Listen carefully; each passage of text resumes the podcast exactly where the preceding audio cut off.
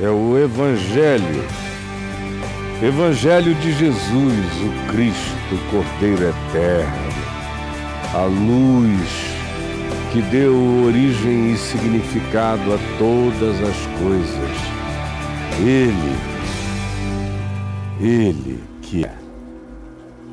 Hoje eu lerei no Salmo 84. E é um salmo que servia de melodia, servia de trilha sonora para os peregrinos de Israel já no período posterior à construção do templo, lá na esplanada onde hoje é o Muro das Lamentações e as mesquitas ali. No alto tinha há três mil anos atrás o primeiro templo, construído por Salomão. E este salmo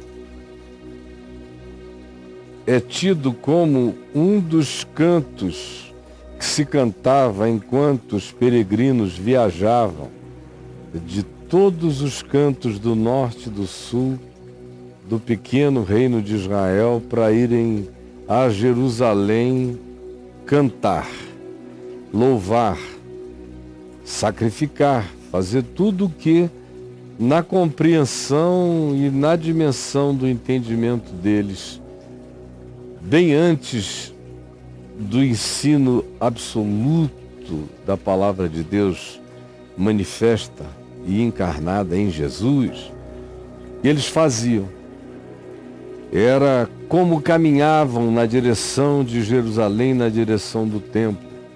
Era um dos cantos, como eu disse, que servia de trilha sonora da jornada peregrina. Quão amáveis são os teus tabernáculos. Eles diziam para eles mesmos da amabilidade dos sentimentos que eles carregavam à medida em que andavam na direção daquele lugar de culto. A minha alma suspira, diz esse salmista. A minha alma suspira. A minha alma desfalece pelo Senhor. O meu coração e até a minha carne exultam vibrantes pelo Deus vivo. Eu estou empolgado na alma e no espírito, empolgado por Deus, porque o pardal, os passarinhos encontraram casa, abrigo, a andorinha achou um lugar seguro para fazer um ninho para si, onde ela reúne os seus filhotes. Eu encontrei esse lugar de segurança em Deus, na presença de Deus,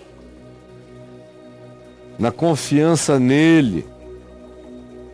Embora aqui esteja dito nos teus altares, se referindo ao templo, mas como nós vimos ontem, não é em Jerusalém, nem no Monte Gerezim, nem em qualquer lugar da terra ou lugar onde se deve adorar, porque Deus é Espírito, ensinou Jesus. Essa concentração do espírito devocional num lugar era coisa do primitivismo da percepção e da consciência.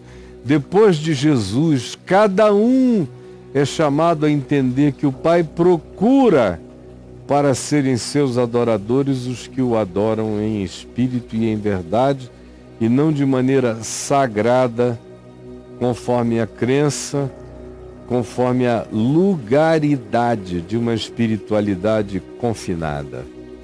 Não.